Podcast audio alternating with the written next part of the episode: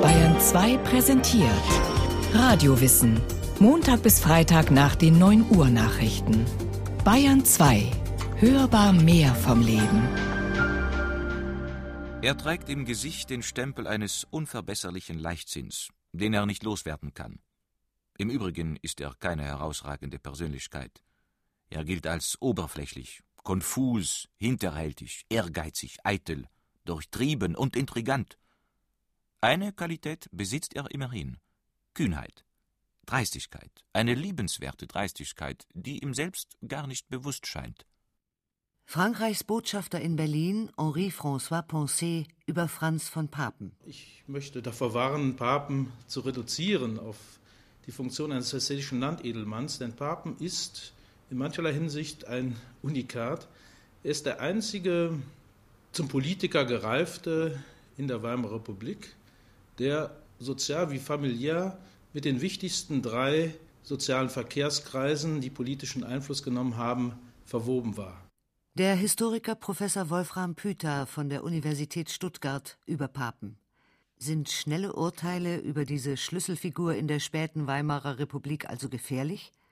Ist der Mann, der dafür sorgt, dass Adolf Hitler Reichskanzler wird, wie das der Historiker andeutet, etwa eine schwierige Person? Zunächst die Fakten. Franz Josef Hermann Michael von Papen, geboren am 29. Oktober 1879, drittes von fünf Kindern eines katholischen Gutsbesitzers in Werl, Westfalen.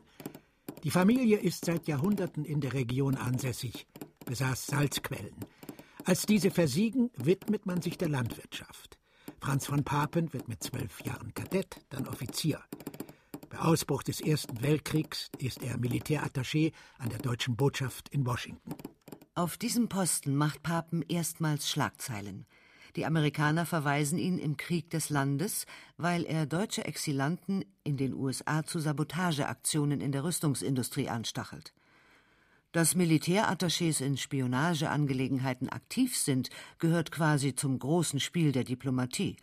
Spektakulär macht den Fall Papen, dass der Beschuldigte belastende Papiere in der New Yorker U-Bahn vergisst. Die Fakten also ziemlich klar sind. Wesentlich für meine Entwicklung ist sodann meine Vermählung mit der Tochter des saarländischen Industriellen, des Geheimrats von Koch. Denn die Verwandtschaft dieser Familie hat mich mit zahlreichen französischen und belgischen Familien zu einer intimen Kenntnis der geistigen und kulturellen Faktoren dieser Nachbarländer geführt, die damals einen lebhaften Eindruck auf mich machten. Franz von Papen in einer Tonaufnahme aus dem Nürnberger Kriegsverbrecherprozess 1946. Als Angeklagter muss er sein Leben schildern. Die just erwähnte Heirat mit der Tochter des Gründers der Keramikfabrik Villeroy und Boch erlaubt ihm, bei Kriegsende 1918 seinen Abschied aus der Armee zu nehmen und sich als Unternehmer zu versuchen. Professor Wolfram Püter sieht in diesem Schritt eine Überzeugungstat. Er gehörte zu den nicht wenigen Offizieren, die aufgrund des Treuheites, der aber nur dem Monarchen galt, den Dienst quittierten und sich zurückzogen. Er zog nach Wallerfangen in die Saar, die ja vom Deutschen Reich abgetrennt war. Und er hatte Zeit und Energien, um dann auch in sehr umtriebiger Weise zu versuchen, an den wirtschaftlichen Konjunkturen der frühen 20er Jahre zu partizipieren. Und hat versucht, etwa seinem Schwager, der dann die Geschäfte führte, bestimmte Investitionen schmackhaft zu machen, von denen der Schwager dann aber die Hände ließ, weil sie nicht so sehr seriös waren. Franz von Papen ist umtriebig, ehrgeizig. Ein deutscher Diplomat hat das später in einen prägnanten Satz gefasst. Er ist in allen Dingen ein Amateur, aber ein begabter Amateur. Neben seinen geschäftlichen Aktivitäten unternimmt Papen Anfang der 20er Jahre erste Schritte in der Politik – er wird Abgeordneter der katholischen Zentrumspartei im preußischen Abgeordnetenhaus, dem Landtag in Berlin. Nominiert hat ihn die Westfälische Bauernlobby. Allerdings gelingt es ihm nicht, sich politisch in Szene zu setzen. Wolfram Püter. Er war politisch isoliert, weil er opponierte gegen die Regierungsbeteiligung des Zentrums zusammen mit der Sozialdemokratie in Preußen. Das hat ihn in seiner Fraktion an den Rand gedrängt. Er hat sich sogar, was für Zentrumsabgeordnete ungeheuerlich war, geleistet, von der Fraktionsdisziplin hier und da abzuweichen. Und die Zentrumspartei war ähnlich wie die Sozialdemokratie eine Partei, die internen Differenzen austrug, aber nach außen sehr geschlossen auftrat. Ungeachtet der politischen Isolation bleibt Papen kein Unbekannter in der Berliner Politik. Er nimmt auf andere Art Einfluss auf das Geschehen als Hauptaktionär einer Zeitung, der Germania. Germania, Zeitung für das deutsche Volk, erscheint in Berlin seit dem Jahr 1870, gilt als das Blatt der katholischen Zentrumspartei. Papen gelingt der Einstieg als Verleger, als 1924 ein Berliner Bankdirektor seine Anteile verkauft. Ursprünglich ist Papen nur der Strohmann für den Stinnes-Konzern, der das Blatt übernehmen will. Aber 1925 kann er die Aktien zu einem Freundschaftspreis kaufen. Geschäftlich ist die Zeitung ein Misserfolg. Das moderne linksavantgardistische Berlin ist nicht die Welt des Franz von Papen. Er bewegt sich gekonnt auf dem Parkett des Adels, ist in seinem Weltbild konservativ bis reaktionär. Das gilt auch für die Einstellung zu den Juden. Meine Einstellung zum Judenproblem ist sehr kurz präzisiert. Ich habe zu dieser Frage immer in meinem Leben die Stellung eingenommen, die die katholische Kirche von ihren Mitgliedern erwartet. Eine völlig andere Frage war für mich die Frage der gewissen Überfremdung oder des überstarken Einflusses des jüdischen Elements in den Domänen, welche die öffentliche Meinung eines Volkes bilden. Franz von Papen ist nie Nationalsozialist oder derber Antisemit. Das kommt ihm 1932, bis dahin bleibt er politisch im Hintergrund, zugute. Denn plötzlich brauchen die zerstrittenen Parteien und Reichspräsident von Hindenburg einen unverbrauchten nationalkonservativen Ersatz für Reichskanzler Heinrich Brüning, der Hindenburgs Vertrauen verloren hat. Der Historiker Wolfram Püter. Er musste schnell ein Kanzler gefunden werden, einer Übergangsregierung, die eigentlich nur bis zu den anstehenden Wahlen die Geschäfte führen sollte. Und da, nachdem andere abgesagt hatten, ist Papen gewissermaßen als Verlegenheitslösung reaktiviert worden. Er passte ins Konzept, er schien keinen großen politischen Ehrgeiz zu haben. Er war nicht ganz unbeschrieben, weil er eben sowohl in militärische wie industrielle als auch agrarische Kreise hinein bestens vernetzt war. Insofern schien er genau der politisch unauffällige und steuerbare äh, Mann für den Übergang zu sein, den Schleicher im Auftrag Hindenburg suchte. Der große Schachspieler ist General Kurt von Schleicher. Ihm vertraut Hindenburg, der Papen zunächst persönlich nicht kennt. Als Schleicher seinen Regimentskameraden Papen beim Staatsoberhaupt vorstellt, ist der greise Marschall begeistert und fasst schnell Vertrauen. Ausländischen Diplomaten in Berlin fällt das sehr rasch auf. So schreibt Frankreichs Vertreter François Poncet nach Paris Er amüsiert den Greis mit seiner lebhaften, ausgelassenen Art. Er schmeichelt ihm durch den Respekt und die Verehrung, die er ihm zeigt. Er nimmt ihn durch seine Kühnheit für sich ein. In Hindenburgs Augen ist er ein vollkommener Edelmann. So gelingt es dem Neuling in der großen Politik, von Hindenburg die Unterschrift für den Preußenschlag, die Absetzung der gewählten preußischen Regierung am 20. Juli 1932 zu erhalten. Ebenso verhängnisvoll ist eine zweite Maßnahme Papens, die Rücknahme des Verbots der Parteimilizen, vor allem der SA und der SS, denn sofort flammt die politische Gewalt im Land wieder auf. Aber Papens Kanzlerträume blühen nur kurz, denn der Reichstag, er wurde Ende Juli neu gewählt, bereitet ihm eine vernichtende politische Niederlage. Das ist die eklatanteste Abstimmungsniederlage, die je einer deutschen Regierung zuteil wurde. Dass knapp 10 Prozent der Reichstagsabgeordneten nur hinter der Regierung standen und 90 Prozent der Regierung das Misstrauen aussprachen. Aber das war natürlich ein Strukturproblem. Nach der Reichstagswahl vom 31. Juli 1932 besitzen die Nationalsozialisten eine Schlüsselposition im Reichstag, weil Nationalsozialisten und Kommunisten zusammen die absolute Mehrheit der Mandate besitzen. Wir sind zu Reformen gezwungen, denn die Sozialversicherung muss, wenn sie lebensfähig erhalten werden soll, nicht nur nach sozialen, sondern auch nach wirtschaftlichen Gesichtspunkten geleitet werden. Anlass des Abstimmungsdebakels sind, das wird aus einer Radioansprache Papens ersichtlich, seine Ansichten in der Sozialpolitik. Wir müssen sie so vereinfachen und verbilligen, wie es der wirtschaftlichen Not unserer Zeit und dem Gebote der Sparsamkeit entspricht. Er will die Einschnitte ins soziale System, die die Weltwirtschaftskrise notwendig gemacht hat, noch vertiefen.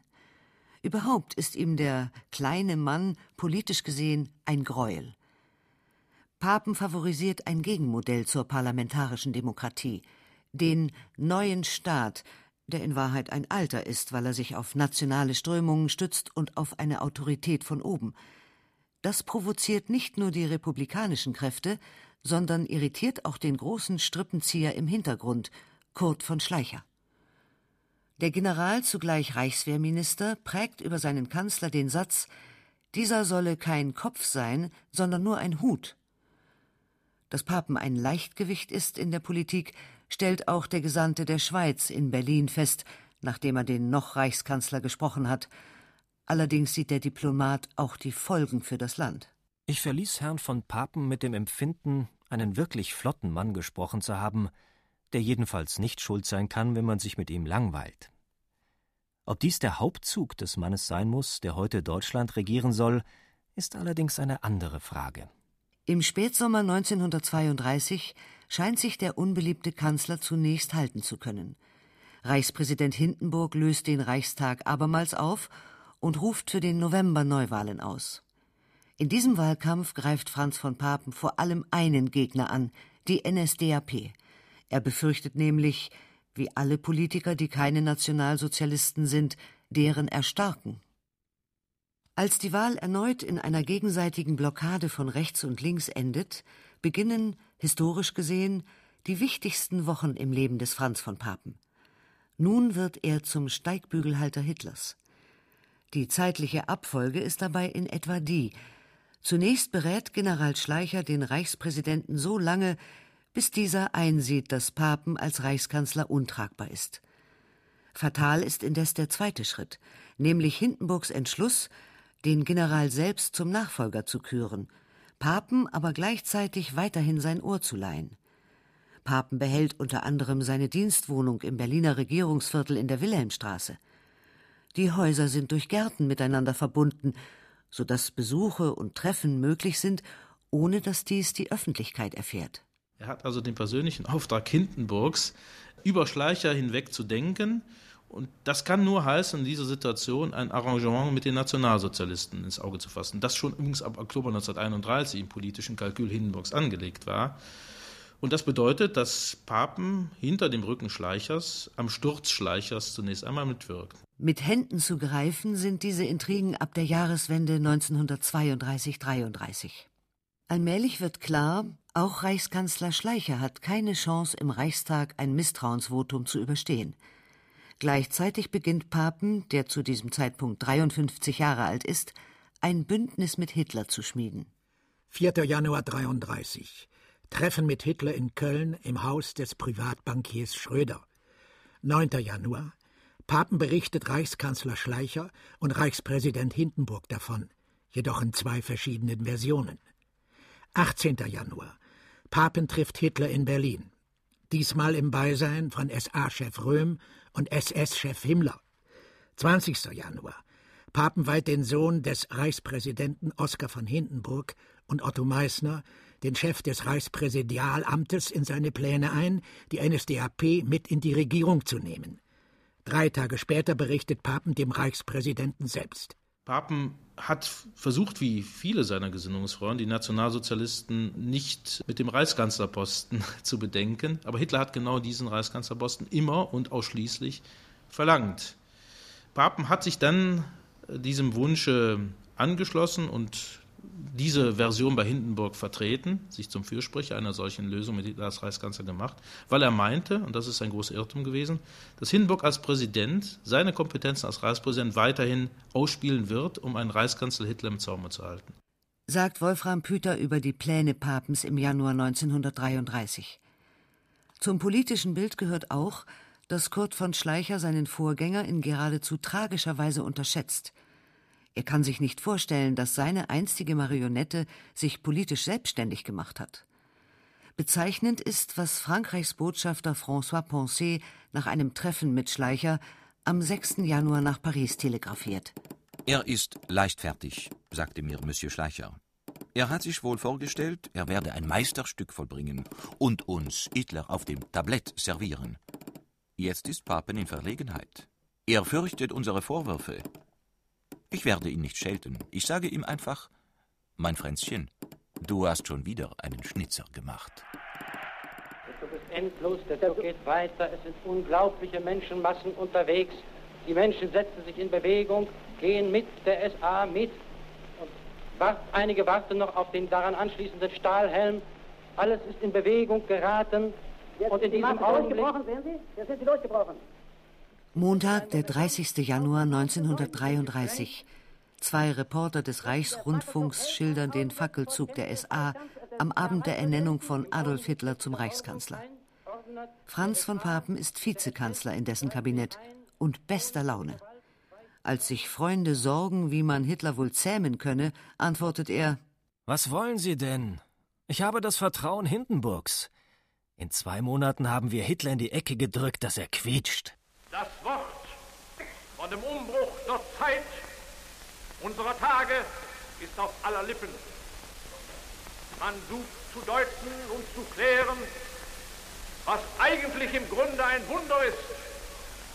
Ein Volk, das sich selbst neu erlebt, seiner Vergangenheit, seiner Werte, seiner Kraft und seiner Hoffnungen sich neu bewusst wird. Ein Auftritt Papens im Juni 1933 vor dem Stahlhelmverband. Auch er macht also zu Anfang des Dritten Reiches mit.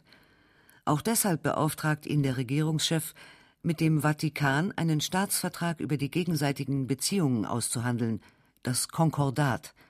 Wolfram Püter. Das Konkordat gilt bis heute, hat also bleibenden Bestand. Und es ist insofern eine Leistung, als zuvor viele Regierungen vergeblich sich einem Konkordat versucht haben, beziehungsweise der Heilige Stuhl vergeblich einer deutschen Regierung ein solches Konkordat schmackhaft zu machen versuchte.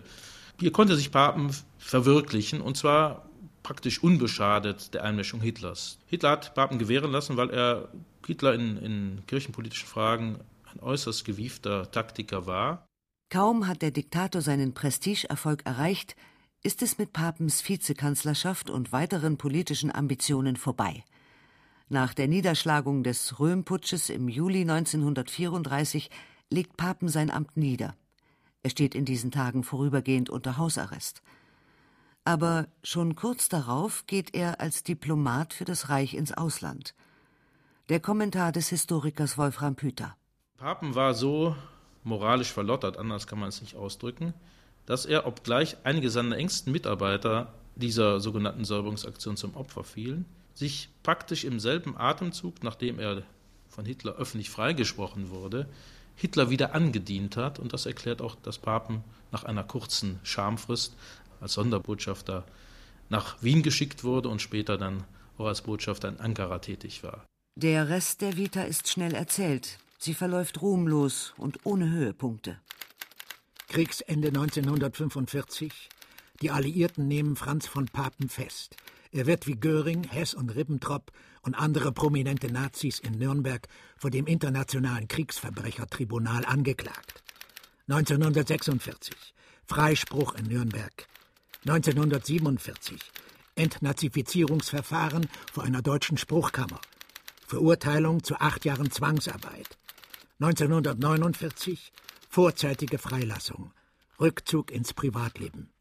2. Mai 1969 Franz von Papen stirbt in Obersachsbach-Baden im Alter von 89 Jahren. Nachwort. Bis heute fehlt eine befriedigende Biografie. Das alleine zeigt, er ist durch sein Verhalten 1933 zur Unperson geworden. Bereits die frühe Bundesrepublik vermied jeden Kontakt zu ihm. Seine beiden Bücher Der Wahrheit eine Gasse und Vom Scheitern einer Demokratie gelten als Selbstmitleidsliteratur, wie sie bei gescheiterten Politikern häufiger zu finden ist. Der Papenexperte Wolfram Püter über den Forschungsstand. Vieles spricht dafür, dass man manches leider nicht in dem Maß, wie es der Historiker gerne hätte, ergründen könnte. Wenn man an abgelegenen Stellen mit innovativen Fragen nach neuem Material fahndet, dann findet man vielleicht auch in Bezug auf Papen noch mehr und ist dann vielleicht weniger auf diese beiden Erinnerungen angewiesen.